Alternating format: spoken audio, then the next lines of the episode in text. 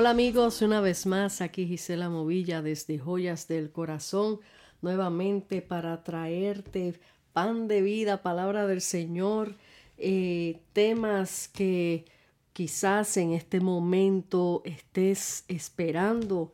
Eh, siempre el Señor trae un tema diferente y, y han habido testimonios que personas que me han llamado que ese tema, X tema que hayan escuchado, tocaron sus vidas y fue propicio para ese momento que necesitaban escucharlo. Así que hoy yo te quiero hablar de un tema que se llama trayendo la presencia de Dios al pueblo. Trayendo la presencia de Dios al pueblo. Este tema yo lo traje hace tiempo ah, en un retiro de, de, de adoradores, de de la iglesia Discípulos de Cristo en Orlando hace años. Eh, precisamente fue en el 2014 que yo llevé este tema eh, allá a esta iglesia. Era un retiro que hicieron para todos los que pertenecen al Ministerio de Alabanza. Y fue muy bonito, muy glorioso el, ese día que pasamos allá. Pero quiero compartir contigo este tema también porque a todos eh, nos debe de interesar qué es lo que se refiere trayendo la presencia de Dios al pueblo. Y quiero aclarar para que no hayan eh, confusión ni dudas.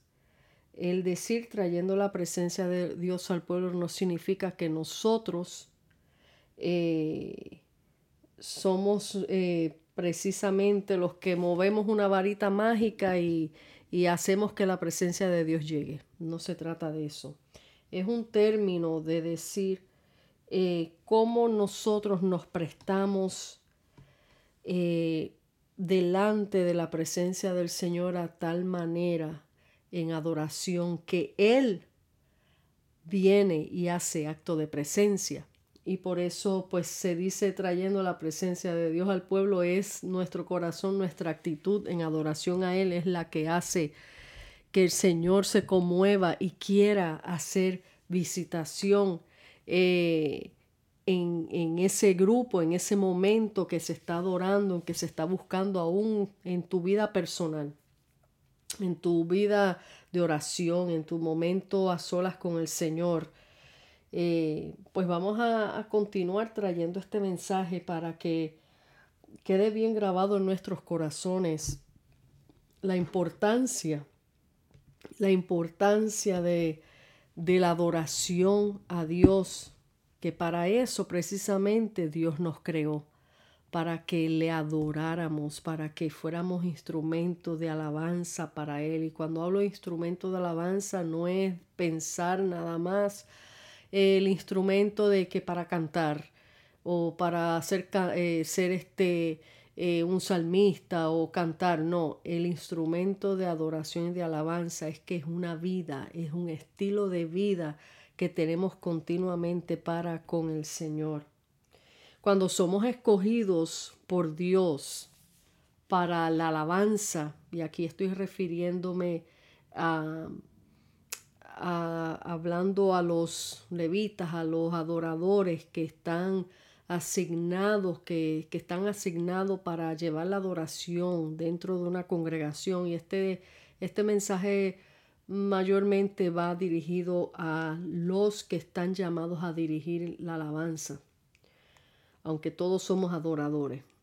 Pero quiero que quede esto claro. Dice, cuando somos escogidos por Dios, para la alabanza y adoración, considerémonos privilegiados. Fuimos creados para adorar. No todos han entendido esto y muchas veces hemos distorsionado el significado de la adoración y la alabanza a Dios. En estos tiempos se ha convertido la alabanza en una tarima para cantantes donde se busca fama se ha convertido en un entretenimiento para el pueblo con buenos escenarios, buenos músicos, luces, pero que en realidad carece de lo más importante. Y eso es la presencia de Dios en medio del pueblo. El centro de toda adoración es Dios. Es a Él que le debemos esa alabanza. Es de Dios toda la adoración, no nos pertenece a nosotros. Es por esto que Jesús le dijo a la mujer samaritana en Juan 4, 23 al 24, Mas la hora viene y ahora es cuando los verdaderos adoradores adorarán al Padre en espíritu y verdad, porque también el Padre tales adoradores busca que le adoren. Dios es espíritu, y los que le adoran en espíritu y verdad es necesario que adoren. Es por eso que tenemos que tener bien en claro cuáles son las intenciones en nuestra adoración. Recuerden, Dios no puede ser burlado. Él conoce las intenciones de nuestro corazón. Es por eso que eh, en este día eh, vamos a entender a través de su palabra qué es lo que Dios quiere de nuestra adoración y del llamado que Él nos ha hecho como sus levitas, o sea, los adoradores.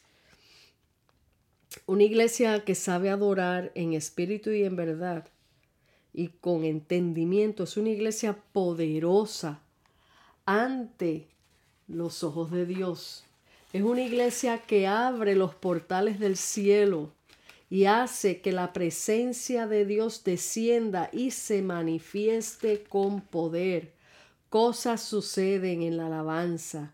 Hay libertad, sanidad, vidas son tocadas y transformadas. La alabanza trae exaltación a quien todo lo merece, a Dios, y al mismo tiempo la alabanza trae palabra de Dios al pueblo. Al enemigo no le conviene una iglesia poderosa en la alabanza, es un arma muy poderosa en su contra. La adoración, todos sabemos que comenzó en los cielos y es exclusivamente para Dios. El centro de toda adoración es Dios, su palabra lo dice. Los cielos cuentan la gloria de Dios y el firmamento anuncia la obra de sus manos. Eso está en Salmo, Salmos 19, ah, 1. Y, brincamos a... Ahora brincando al 11, dice, si no me equivoco, Salmos 19, ah, brincando al 11, y miré y oía la voz de muchos ángeles alrededor del trono. Esto está, perdón, en Apocalipsis 11 al 13. Apocalipsis 11 al 13, corrijo. Y miré y oí la voz de muchos ángeles alrededor del trono, y de los seres vivientes y de los ancianos, y su número era de millones de millones que decían a gran voz, el cordero que fue inmolado es digno de tomar el poder, las riquezas, la sabiduría, la fortaleza, la honra, la gloria y la alabanza. Y a todo lo creado, o sea, ese eres tú y yo, y aún las aves, aún los animales, las, las plantas, todo adoran a Dios. Dice, y a, y a todo lo creado que está en el cielo y sobre la tierra y debajo de la tierra y en el mar y a todas las cosas que en ellos hay.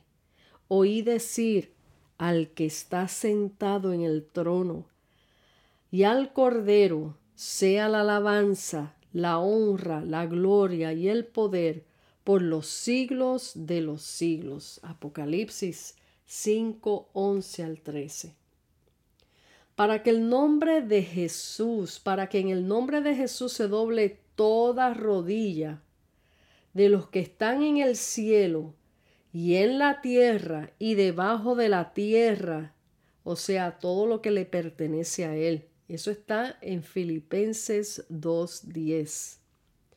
En el Salmo 139, 14 explica en resumido todo esto. Dice, te alabaré porque formidables, maravillosas son tus obras. Aleluya. Un ejemplo que les voy a dar. ¿Por qué le amamos?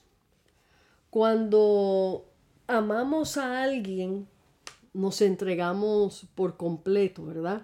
Siempre estamos hablando o cantando como las canciones románticas del amor de nuestra vida, lo bueno que es esa persona para con uno. Alabamos de continuo los atributos de esa persona, eh, que es una, esa persona que es humana, llena de defectos, pero ¿cómo le amamos? Hacemos lo que sea por esa persona. ¿Cuánto más debería ser nuestro amor para nuestro Creador perfecto y sublime? La alabanza no debería de cesar de nuestra boca y corazón. Yo me he encontrado adorando a Dios en mis sueños, o me despierta la alabanza que sale de mi boca. El gran mandamiento que Dios dejó en su palabra al pueblo de Israel, que pasó a ser nuestro también, está en Deuteronomio 6.5 que dice, y amarás a Jehová Dios de todo tu corazón y de toda tu alma y con todas tus fuerzas. Amar involucra darse por completo. Gastar tus fuerzas en nuestro Dios involucra una continua alabanza. Si lo amamos, lo exaltamos día y noche. Esto es una realidad. No te dejes poner un candado en tu boca.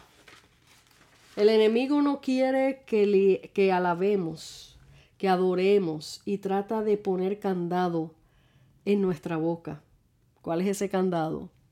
Tristezas, las críticas, problemas con la familia, trabajo, vecino y hasta con los hermanos en la fe.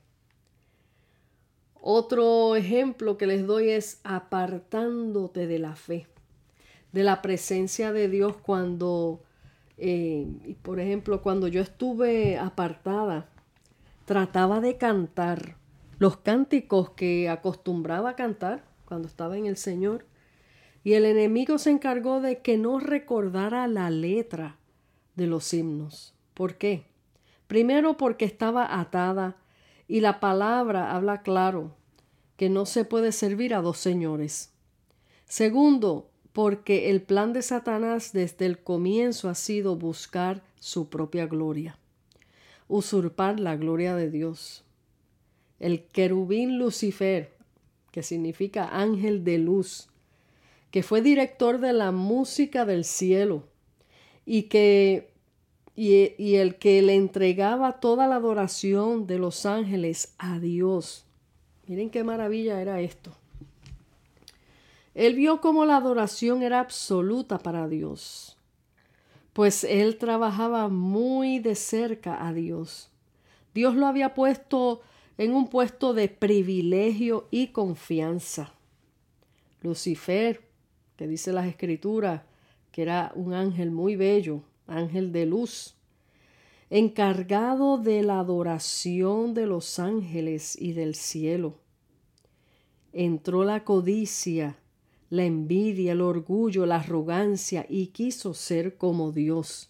Quiso levantar su propio trono, quiso ser adorado, quiso robarle la gloria a Dios y la gloria de Dios jamás podrá ser usurpada. Lucifer, fue echado de los cielos con una tercera parte de los ángeles que él alcanzó dañar. Lo que ahora son el diablo y sus demonios. En Isaías 14, versículo 12 al 17, se describe cómo él fue echado del cielo.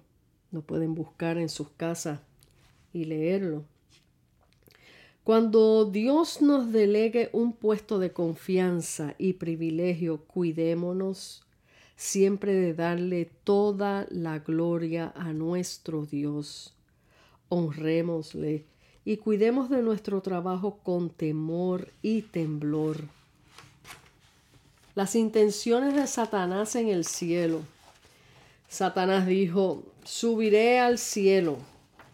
Deseaba ocupar la morada de Dios, el cielo, esperando un reconocimiento semejante. Y decía, levantaré mi trono sobre los ángeles, o sea, estrellas de Dios. No solo deseaba ocupar la morada de Dios, sino que también codició su gobierno sobre las huestes angelicales. Me sentaré, o sea, aquí estoy usando las palabras que, se referían, la, que, que hablan la palabra, subiré, levantaré. Me sentaré también sobre el monte del testimonio, conforme a Isaías 2.2 y el Salmo 48.2. Este es el centro del gobierno terrenal de Dios. Satanás deseaba gobernar a la tierra al igual que a los ángeles. Seré como el Altísimo. Eso era lo que él quería. Dios tiene muchos nombres por los cuales él es llamado. ¿Por qué Satanás escogió este nombre en particular? Seleccionó este título porque refleja a Dios como poseedor del cielo y de la tierra. O sea, el Altísimo. Hoy Él sigue haciendo lo mismo, no ha cambiado nada. No solo tratando de robarse la gloria de Dios, sino de sembrar en el corazón del hombre la semilla de querer gloria, fama, pleitesía y distorsionar lo que Dios hizo desde siempre. La adoración, la música celestial, santa y perfecta, todo lo que Él quiera enaltecer, todo el que se quiera enaltecer, será humillado. En Lucas 14, eh, 11 dice, porque cualquiera que se enaltece será humillado y el que se humilla será exaltado. Estas son cosas de mucho peso que tenemos que tener mucho, pero mucho cuidado, mucho cuidado. Somos creados para adorar, para que en el nombre de Jesús se doble toda rodilla de los que están en el cielo y en la tierra y debajo de la tierra. Lo pueden buscar en Filipenses 2.10. Como dije anteriormente, todo lo creado por Dios tiene, le tiene que adorar. ¿Cómo le adoramos? Dice la palabra en espíritu y en verdad. Todo nuestro ser se da completo en adoración. En Juan 4, 23 al 24 dice, y creo que lo leí anteriormente, más la hora viene y ahora es cuando los verdaderos adoradores adorarán al Padre en espíritu y en verdad, porque también el Padre tales adoradores busca que le adoren. El Señor está buscando verdaderos adoradores. No canten lindo. Los adoradores no significa que canten lindo, ni que se vean bonitos en plataforma. Es que le adoren en espíritu y en verdad. Aleluya. Y dice, y los que le adoran en espíritu y en verdad, es necesario que adoren. Es una adoración continua. Es necesario que adoren. El por qué adoramos. Número uno, la misericordia de Dios que está, habla en el Salmo 117, versículo 1 al 2, que dice, alabad a Jehová, naciones todas, pueblos todos, alabadle porque ha engrandecido sobre nosotros su misericordia. Por eso le adoramos, por esa misericordia que el Señor nos da que no merecemos. Y la, y la fidelidad de Jehová es para siempre. Número dos, su amor eterno. Por eso adoramos también, por su amor eterno. Y en primera de Juan 3.1 Dice, mirad cuál amor nos ha dado el Padre para que seamos llamados hijos de Dios. Por esto el mundo no nos conoce porque no le conoció a Él. A veces nosotros pasamos delante de otros que no conocen al Señor como, como algo raro. Y una vez hice una prédica en nuestra iglesia que se llama Tú eres raro, porque debemos de ser raro ante el mundo. Cuando nos miran rarito, gózate, porque entonces estás caminando delante de la presencia del Señor y estás dando el ejemplo como creyente de que no eres igual que el mundo, no eres igual que los del mundo, eres diferente. Amén. Entonces, eh, dice eh, su amor eterno, primera de Juan, ya se lo leímos, eh, porque el mundo, por esto el mundo no nos conoce porque no le conoció a él cuando no se identifican con lo que nosotros creemos es porque no conocen al Señor. También le adoramos por gracia, la gracia de Él, la gracia de Dios. Y en Efesios 2.8 dice, porque por gracia sois salvos por medio de la fe, y esto no es de vosotros, pues es don de Dios. Le adoramos por su Espíritu Santo. Y en Juan 14, 26 dice, más el consolador, el Espíritu Santo, a quien el Padre enviará en mi nombre, Él os enseñará todas las cosas y os recordará todo lo que es dicho.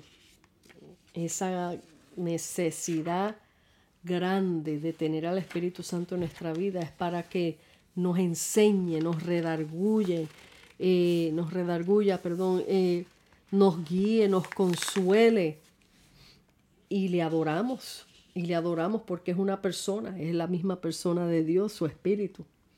Adoramos al Señor por su paz. La paz.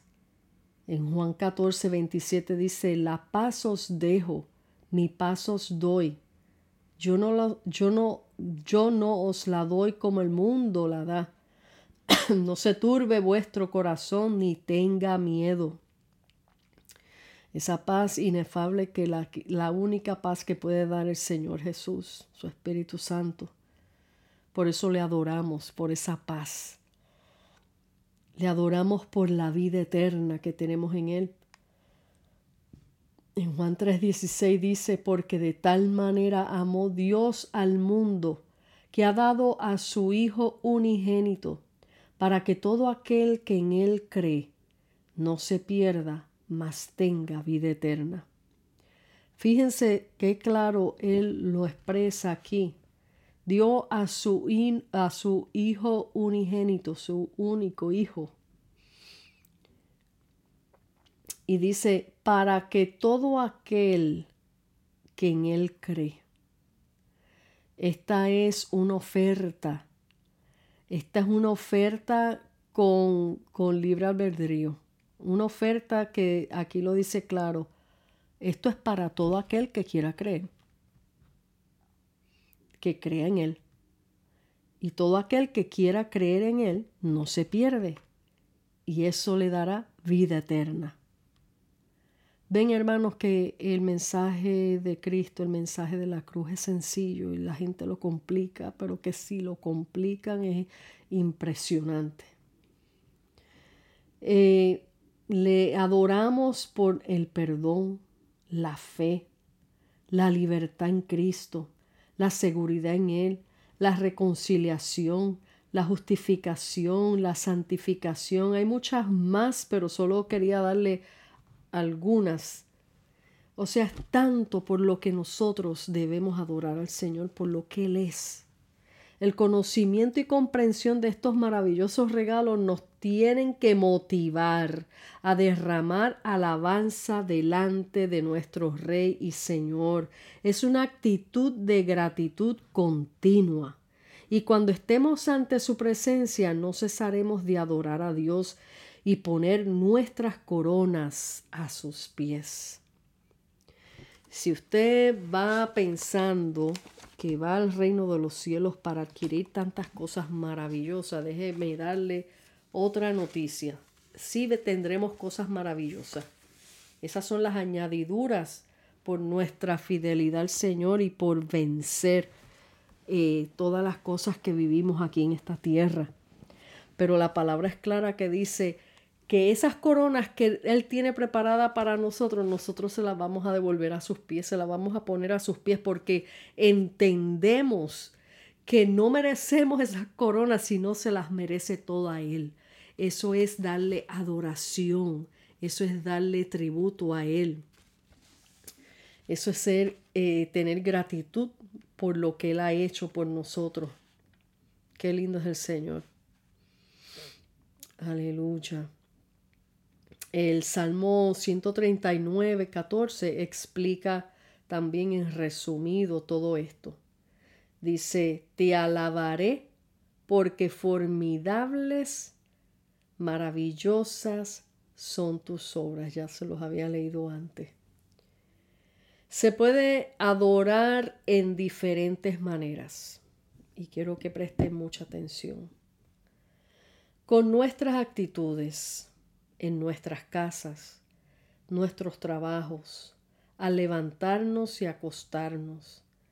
Debe de haber una alabanza en nuestro corazón de gratitud y regocijo de saber que somos de Él.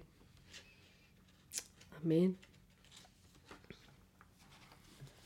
reconociéndolo en todos nuestros caminos. Como dice la palabra en Proverbios 3:6, reconocerlo en todos tus caminos y Él enderezará tus veredas. Eh, no se trata de simplemente cantar en la iglesia. La adoración es un estilo de vida, como les dije antes, delante de Dios en gratitud, pero que se refleja a los que te rodean. Nuestro testimonio delante de los hombres es una manera de adorar a Dios, porque le estás diciendo al mundo, yo vivo para Cristo, yo amo a mi Rey, y Él ha hecho grandes cosas en mi vida. Tu buen testimonio es una invitación que contagiará a aquellos a que deseen lo que tú tienes. Nuestra vida separada para Dios nos hace diferentes ante el mundo. Tenemos que ser diferentes. Ahora quiero hablarles un poquito acerca de las características de un levita. Eh, tomar un poquito de agua.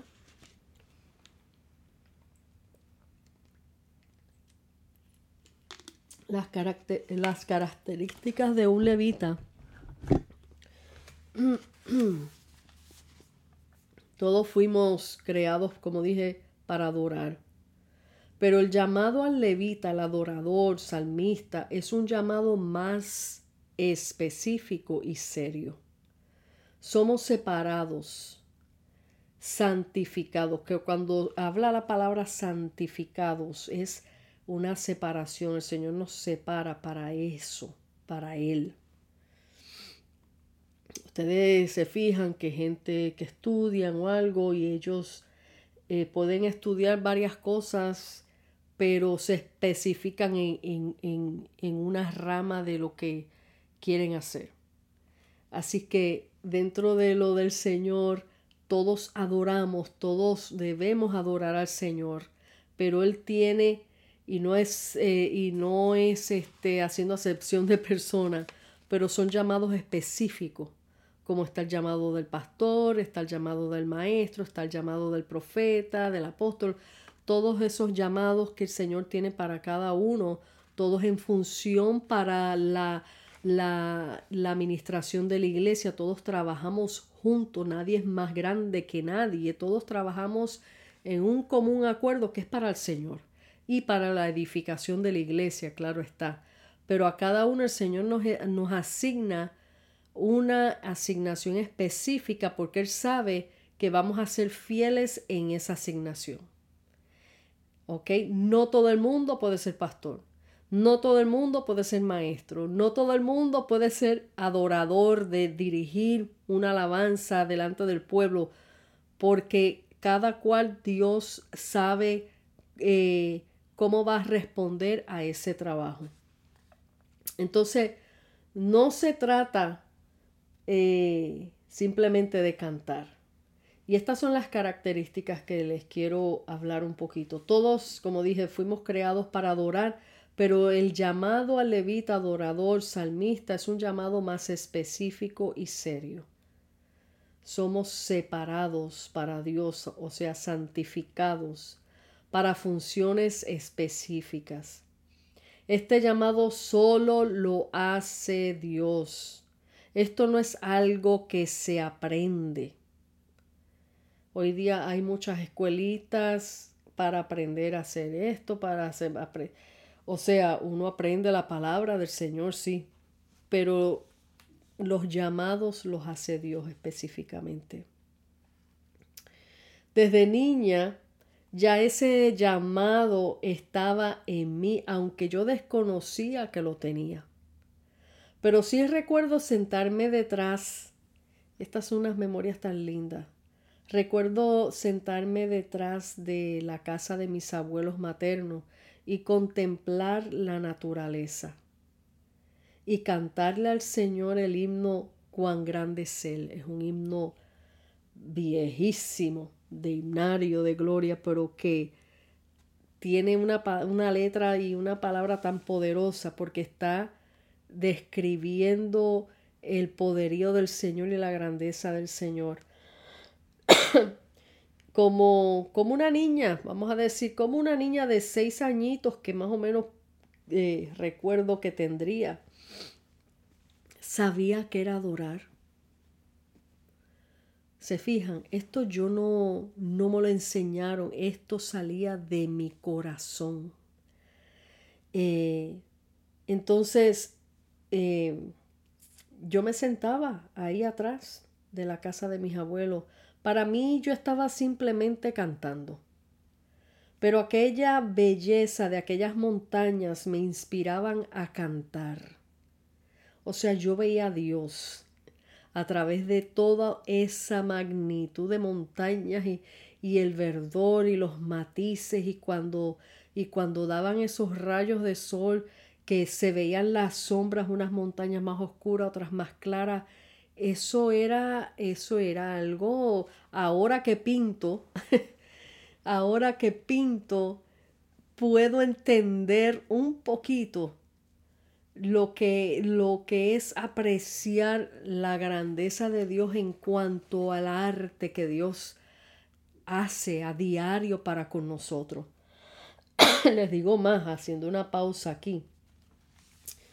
Eh, mi esposo y yo fuimos hace como un año atrás, fuimos a Tennessee, fuimos a, nos fuimos de vacaciones en tiempo de, en el mes de octubre cuando las hojas están cambiando de colores y fuimos en, el, eh, en los días eh, ya claves, pues ya finalizando casi el mes de octubre, que es el, el tiempo donde eh, está más espectacular los colores de, de las hojas. Y mi esposo escogió un sitio bellísimo.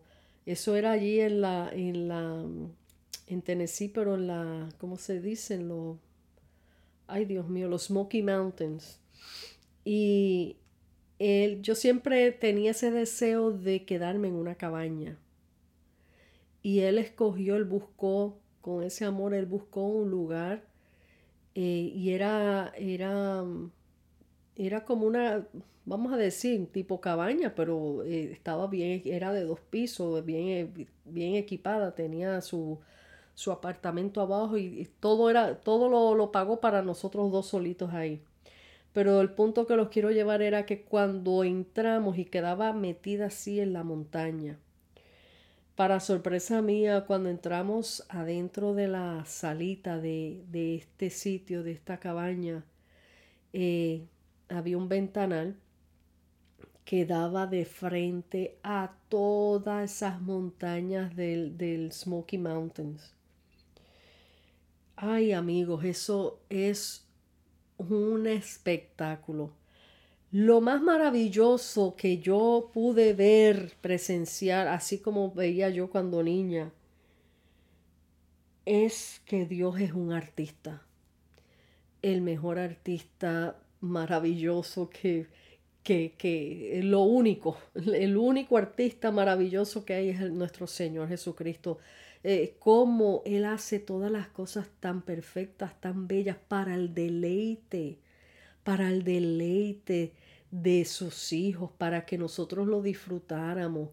Y yo digo, Dios mío, y la gente, ¿cómo muchos pueden decir que no hay Dios?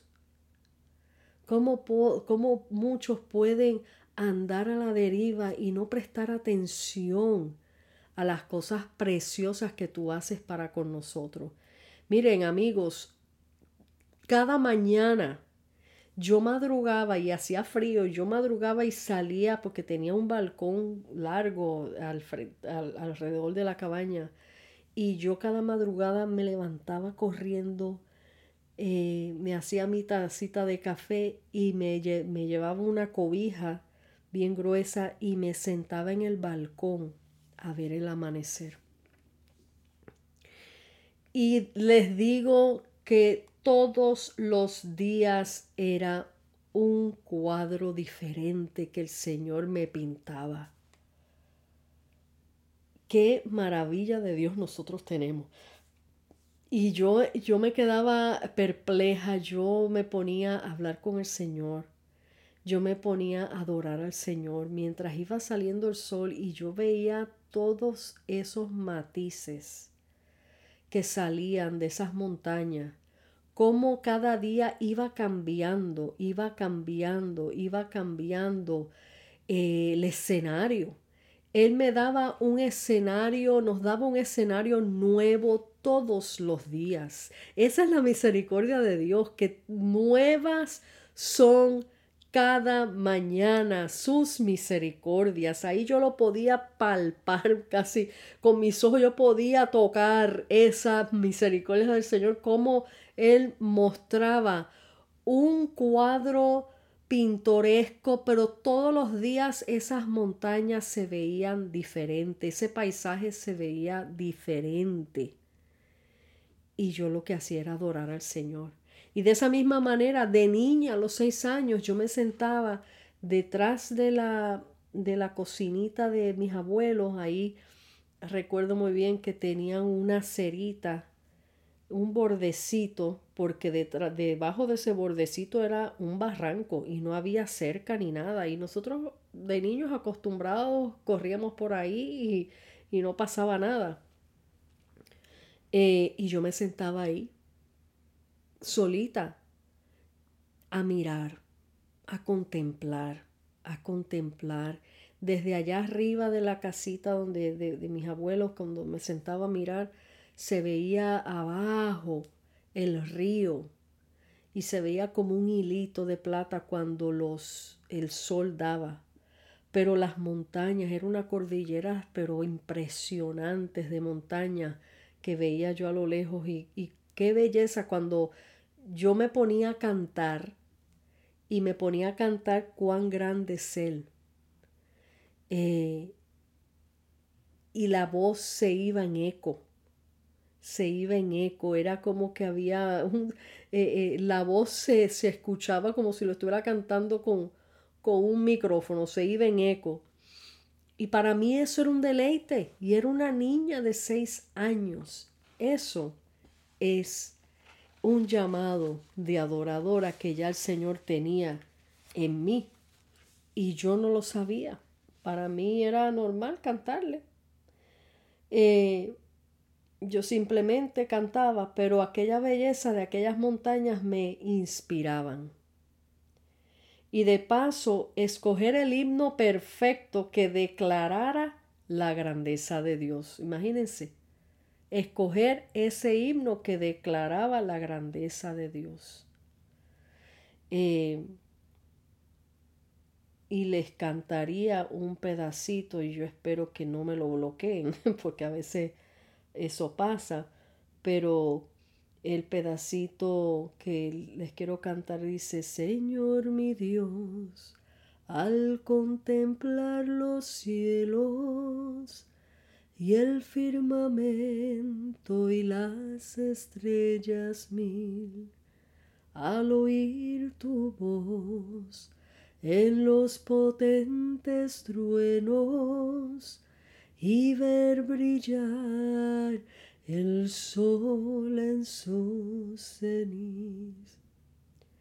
Mi corazón entona la canción, cuán grande es Él, cuán grande es Él. Mi corazón entona la canción, cuán grande es Él, cuán grande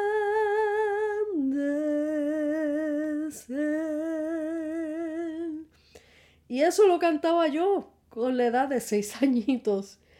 Y eso nunca lo voy a olvidar porque, wow, cuando el Señor te escoge para algo, Él te marca. Él te marca esa, eh, esa sed y ese amor por adorarle a Él está en uno. Está en uno 24-7. No importa lo que tú estás haciendo, eh, viene una alabanza de repente a tu boca. No importa si estás trabajando, si estás limpiando la casa, de momento viene un cántico a tu boca. De momento viene, miren, yo me levanto en la mañana y mientras me estoy bañando para antes de ir a trabajar y eso, en mi ducha yo estoy, Señor, yo te alabo. Señor, te adoro. Qué grande tú eres. Te amo, Señor. Gracias por este día. Gracias. Y yo empiezo a adorar al Señor de esa manera. Y, y por eso es que digo, eh, esas son las características de un adorador, de un levita, de un salmista. Cuando, cuando hablamos de salmista, bueno, comparando al salmista David que hacía poemas, que esos poemas los cantaba, eran cánticos, eran poemas, los cantaba. Y de esa misma manera también el Señor me ha puesto eh, a escribir y a hacer cánticos también. Entonces, eh, era el llamado que ya estaba en mí. Y Dios lo ponía en función aunque yo no entendiera. Un levita sabe que fue escogido para servir, no para enseñorearse. Está al servicio de Dios en lo que Él mande y en, en sujeción a sus ministros como lo que es el pastor. O sea, un levita reconoce para qué fue llamado. Acuérdense que la palabra, cuando se habla de los levitas, habían diferentes eh, levitas que que se utilizaban para diferentes cosas en el templo, para servir las mesas, para cambiar los utensilios, para... Siempre habían levitas que vivían en, en el templo para trabajar al servicio. Estaban al servicio y los levitas cantores que estaban al servicio de lo que se les mandara hacer. ¿Ok? Entonces, eh, está siempre sirviendo, están siempre sirviendo en el tabernáculo. La iglesia, la casa de Dios, en él debe de haber, en el, en el adorador, en el levita, debe de haber obediencia. El que es levita en la casa del Señor, debe de haber obediencia. Dice el número 3, versículos 6 al 7, santificación, santificación. Eh, dice en números 8:21, darse como ofrenda limpia delante de Dios. Darte como ofrenda limpia delante de Dios. Ser un levita, adorador, conlleva una vida consagrada a Dios. Esta consagración conlleva tiempo, procesos en todas las áreas de nuestra vida, esfuerzo, y dolor en ocasiones, pero que esto traerá grandes frutos en tu vida, frutos de transformación para que la gloria de Dios sea reflejada en tu vida, convirtiéndote en portador de su gloria. Cuando, el, cuando Dios mora en ti, cuando el Espíritu Santo mora en ti, el Padre, el Hijo, el Espíritu Santo moran en ti. Donde quiera que tú vayas, tú llevas la presencia de Dios. Te conviertes en un portador de su gloria porque Él está en ti. Su gloria está en ti. Entonces, somos portadores de su gloria. Debemos ser portadores de su gloria, que donde quiera que tú pises, el, eh, lo que te rodea, las personas que te rodean, que no conozcan del Señor, sepan que tú eres diferente. Se, vean algo diferente en ti que llama la atención. Amén. Entonces, eh, Dios te escogió a ti para su servicio.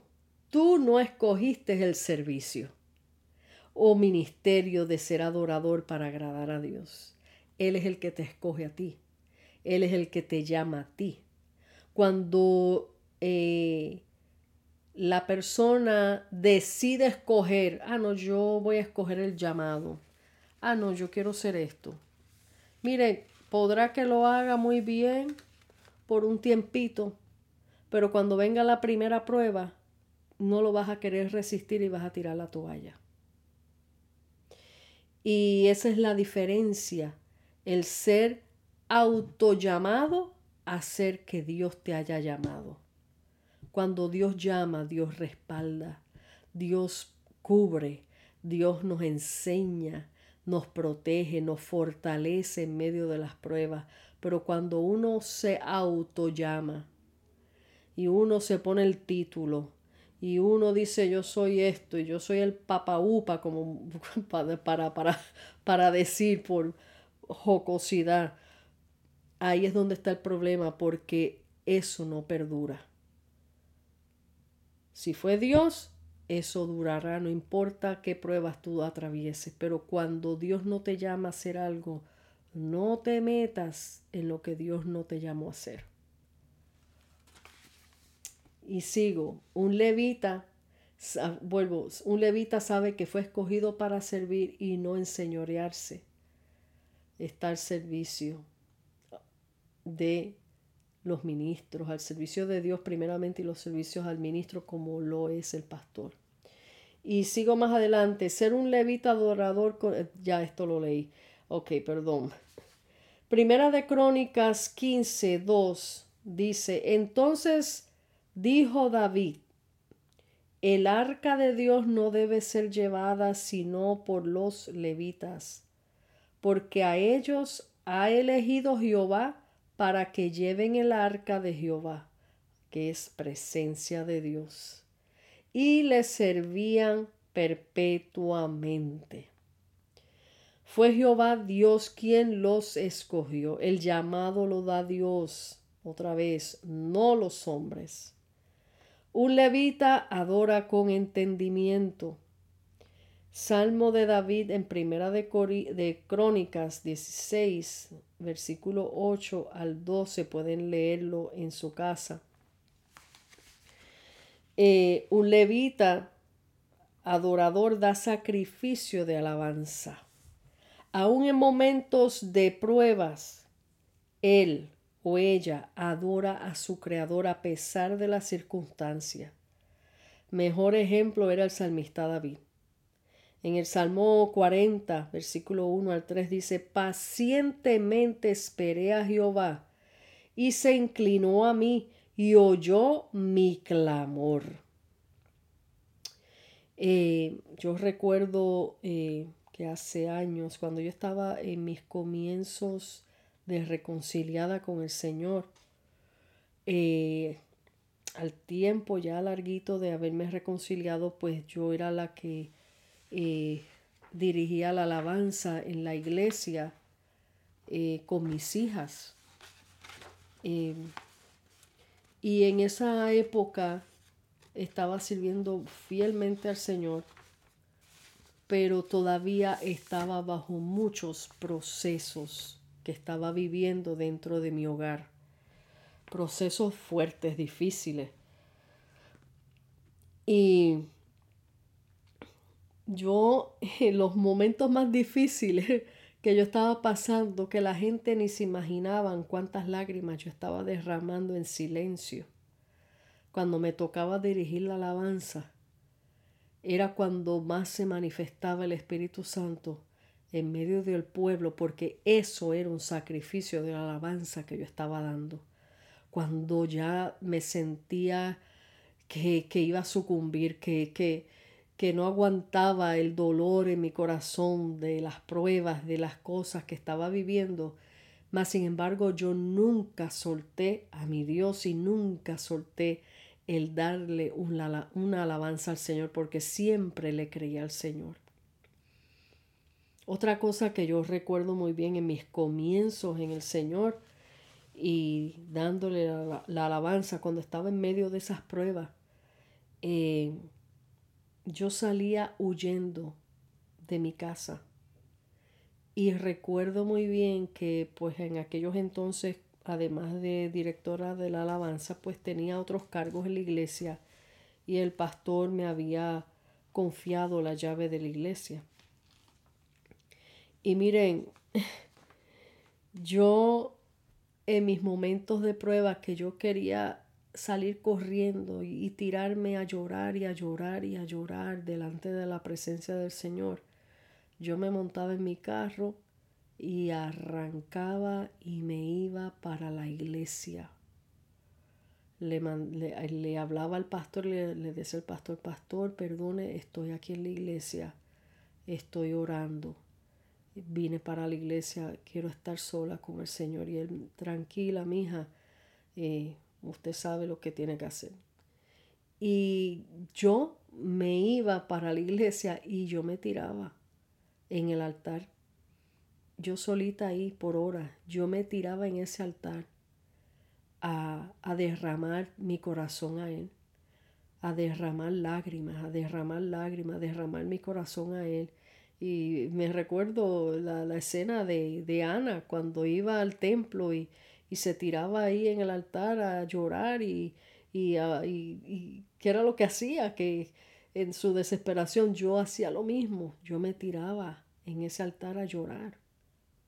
Y yo pasaba la tarde ahí tirada en el altar y después entonces yo me ponía a adorar y agarraba mi guitarra como si estuviera dando un devocional y me ponía ahí en el altar, ponía el micrófono, utilizaba el equipo, ponía el micrófono y agarraba mi guitarra y me ponía yo solita a adorar al Señor. Y esos tiempos para mí fueron de mucha enseñanza y crecimiento porque ahí yo aprendí que mi fuerza para yo sostenerme en la fe es a través de alabar al Señor, de la oración y alabar al Señor. Cuando me sentía enferma, cuando me sentía abrumada, yo agarraba mi guitarra y cantaba algún cántico y yo resucitaba. Ese es el poder de la alabanza y el llamado que Dios le da específico a uno. Entonces, eh, sigo leyéndoles aquí ¿Y dónde me quedé?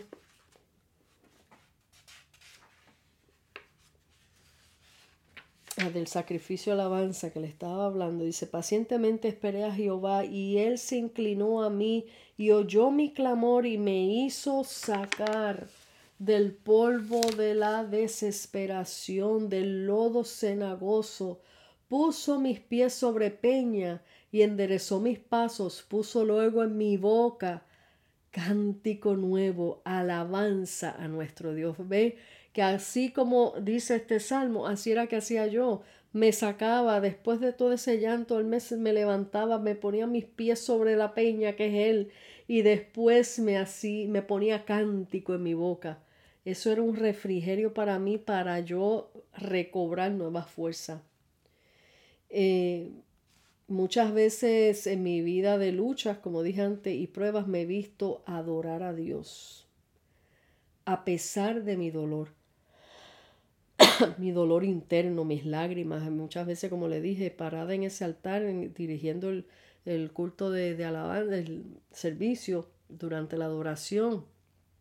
Yo me vaciaba ahí eh, en adoración, en alabanza al Señor, y yo decía, la gente, si supieran la gente, si se imaginaran la gente, ellos se gozaban la adoración, ellos recibían, ellos brincaban, saltaban, y adoraban al Señor con todo su corazón, pero no se imaginaban que yo estaba dando un sacrificio de alabanza.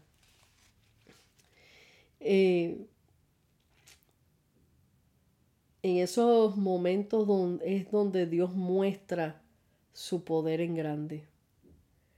Eh, he sido la directora de alabanza en dos congregaciones y ahora soy parte de, del grupo de adoración de la iglesia que asisto, que es eh, la iglesia Escape, que Dios me los bendiga a todos los que escuchan. Iglesia Escape, que significa Escuela de Adoración, Peregrinos y Extranjeros. Eh, mis pastores Huizón y Leida, Huizón Torres y Leida Torres, eh, que son una bendición, han sido una bendición para mi vida, para mi familia y he podido comprobar que aunque mi espíritu y mi carne esté decaído, cuando elevo adoración y alabanza a Dios, como les dije antes, sacrificio de alabanza, recobro nuevas fuerzas. Es más, déjeme decirle, este domingo pasado llegué para la alabanza, para estar ahí, para servir al Señor, pero yo llegué con tremenda migraña pero aún así, eso no me detuvo en pararme allí a darle mi adoración al Señor. Cuando yo salí de ahí, ya la migraña ya se había minimizado, casi ido por completo. Eh, el Señor se glorifica en medio de mi debilidad, en medio de tu debilidad que me escuchas ahora mismo. Él se hace fuerte en ti. ¿Por qué es esto? porque es ahí, es ahí donde Dios muestra que se trata de Él y no de nosotros, que sin Él nada podemos hacer. Un levita sabe guerrear en el espíritu con la alabanza. Y yo espero que ustedes estén tomando notas de todo esto. Un levita sabe Guerrear en el espíritu con la alabanza. Esta es el arma poderosa que Dios le dio. En el Salmo 27.3 lo dice, aunque un ejército acampe contra mí, no temerá mi corazón, aunque contra mí se levante guerra, yo estaré confiado. El llamado que Dios te hizo como levita, como salmista, adorador, tómalo en serio. No lo tomes como una cosa, ay, me hicieron cantante. Ay, pues yo sé cantar. Ay, pero mira qué lindo me quedó. Ay, pero cuánta gente me aplaudieron. Ay, me invitarán a alguna iglesia a cantar. Ay, no, eh, esto no es juego. Esto no es para nuestra gloria. Así que eh, toma las cosas que Dios te pone en el camino, tómalo con seriedad. Honra el llamado que Dios te delegó. El llamado no es un título, ni una plataforma para ser visto por los hombres, un trabajo específico que Dios nos da para su reino. No lo tomes a la ligera. Como cualquier cosa o un pasatiempo. No trabajamos para nosotros mismos, sino para Él, el grande y fuerte. Aleluya. Aleluya. Gloria a Dios. Somos portadores, otra vez, de su gloria así como en el tiempo de la ley los levitas que cargaban el arca de Jehová. Hoy, bajo el nuevo pacto de la gracia, nosotros nos convertimos en portadores de su gloria, porque Él mora en nosotros. Por lo tanto, si somos portadores de su gloria, la separación del mundo y santificación de nuestras vidas tienen que ser evidente en nosotros. No significa que seremos perfectos ni que no cometamos faltas, pero sí tenemos que cuidarnos como instrumentos de Dios separados para su obra. Evitemos todo lo que desagrada a Dios, palabras deshonestas, mentiras, críticas. No nos hagamos copartícipes de cánticos del mundo que promueven el pecado, el adulterio, fornicación, nuestra boca no puede hablar pecado y luego cantar y adorar a Dios. Cuando participemos del altar de Dios para servir a Dios en alabanza, hagámoslo con reverencia. Los instrumentos santificados a Jehová no los uses para el mundo. Como adorador cambia tus palabras negativas por una continua alabanza.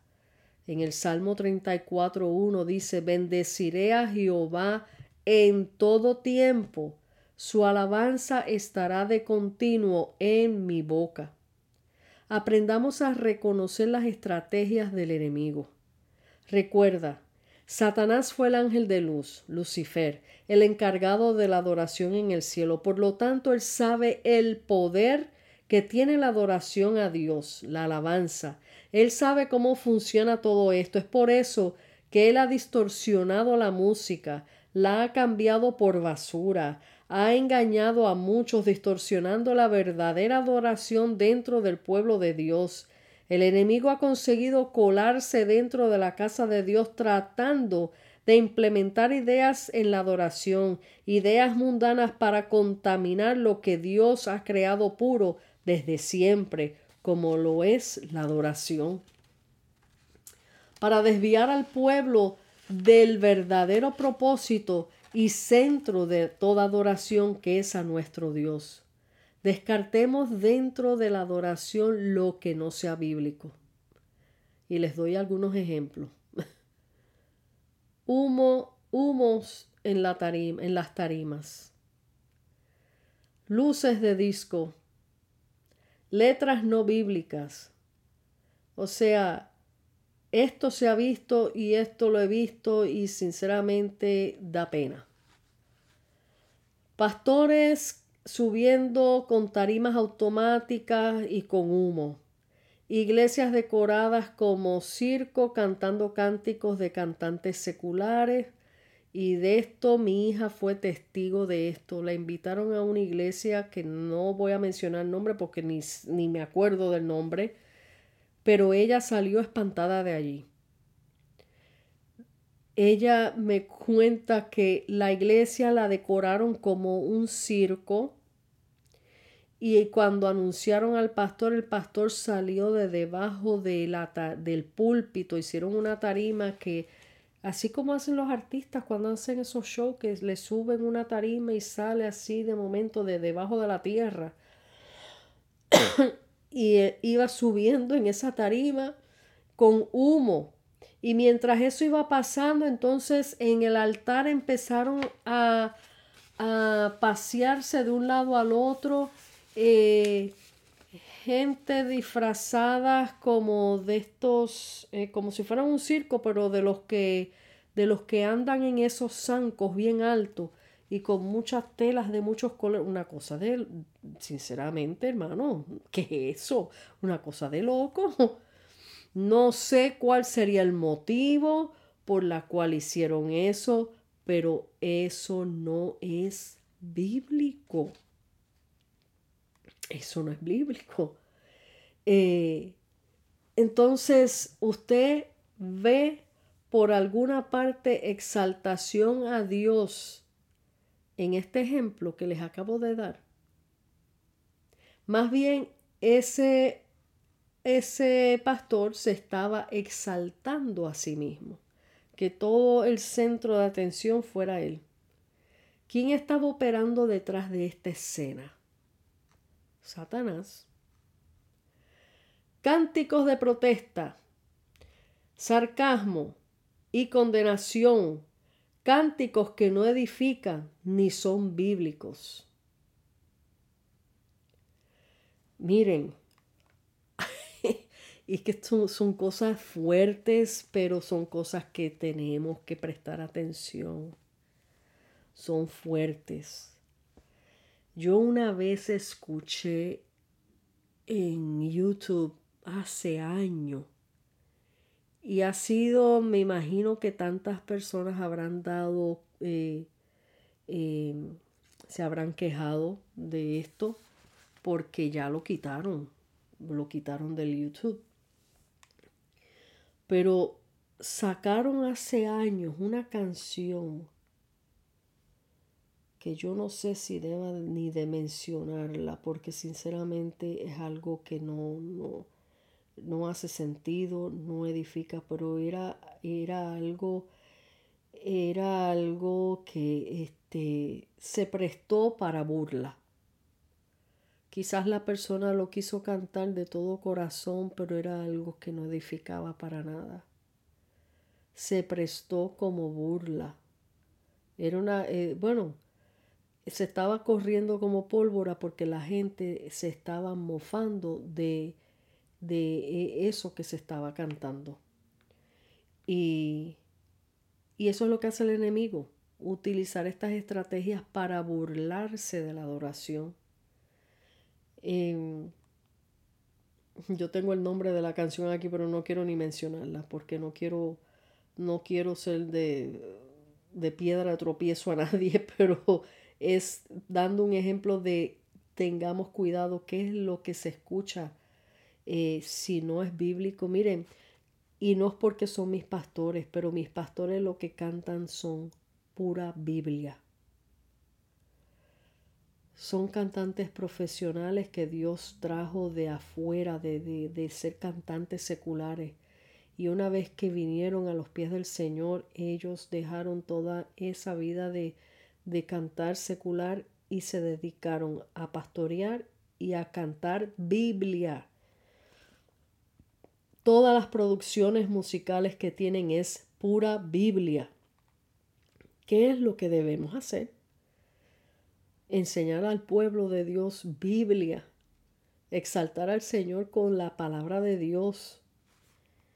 Así que volvamos a traer la presencia de Dios en medio del pueblo. En Juan 4, 23 al 24 dice, Dios buscando adoradores que le adoren en espíritu y en verdad. O sea, tienen que leer esa parte ese, ese capítulo. Dice, seamos portadores de su gloria, que donde quiera que estemos y abramos, nuestra, abramos nuestra, eh, nuestra boca en adoración, nuestras actitudes y conducta en gratitud y amor, la gloria de Dios se manifiesta a través de nosotros. Tengamos una relación íntima con Dios, cuando se tiene una relación íntima con Dios aprendemos a conocerle más y sabremos qué es lo que Él quiere de nosotros. Para poder impartir y ministrar presencia de Dios al pueblo tenemos que tenerla en nosotros primero. No se puede dar lo que no se tiene. Cuando un adorador levita, salmista está ministrando en el altar, está siendo el de canal para el poder de Dios, para que el poder de Dios descienda.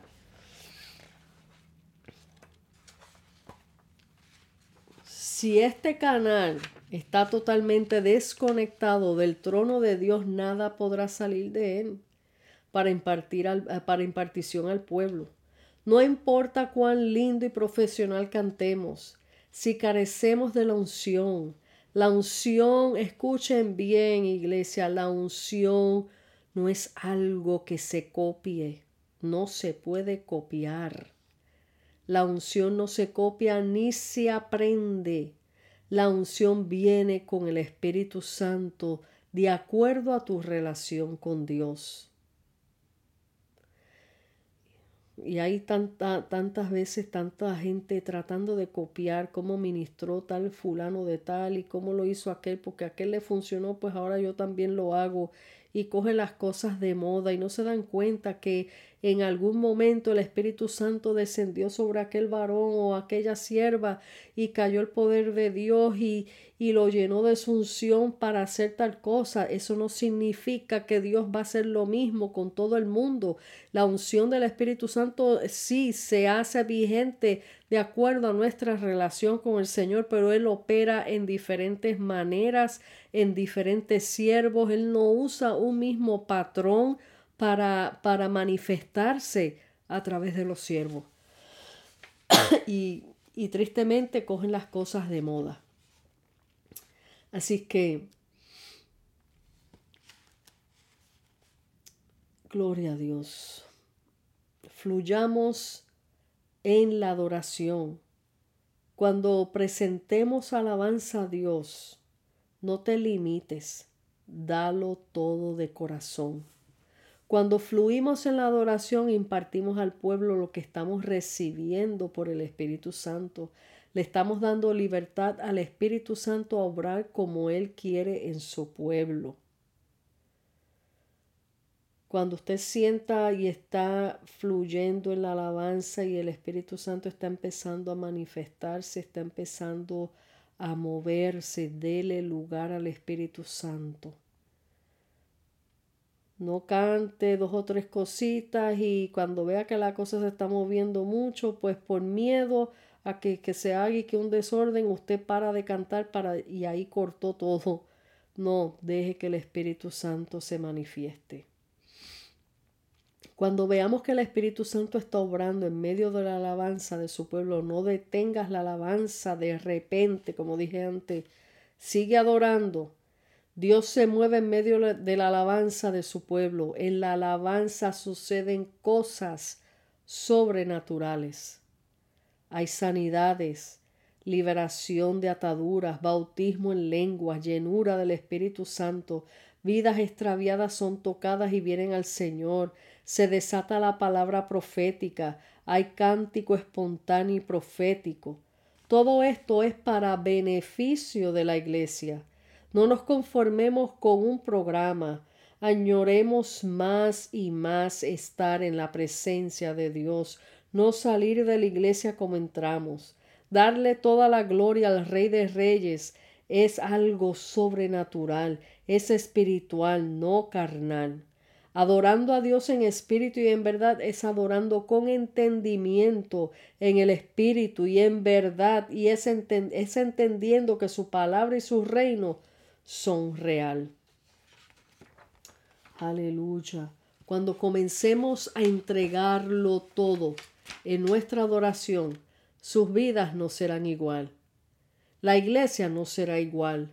La voz se correrá y dirán allí se siente la presencia de Dios y queremos ir a buscar eso. La presencia de Dios no es eh, la presencia de Dios es mucho más, no es un simple, escucha bien, no es un simple gocito de un ratito. La presencia de Dios es grande, lo llena todo y lo cambia todo. Seamos portadores de su gloria y que descienda la presencia de Dios en tu vida, tu casa, tu trabajo, la escuela, donde quiera que vayamos. Aleluya. Gloria a Dios.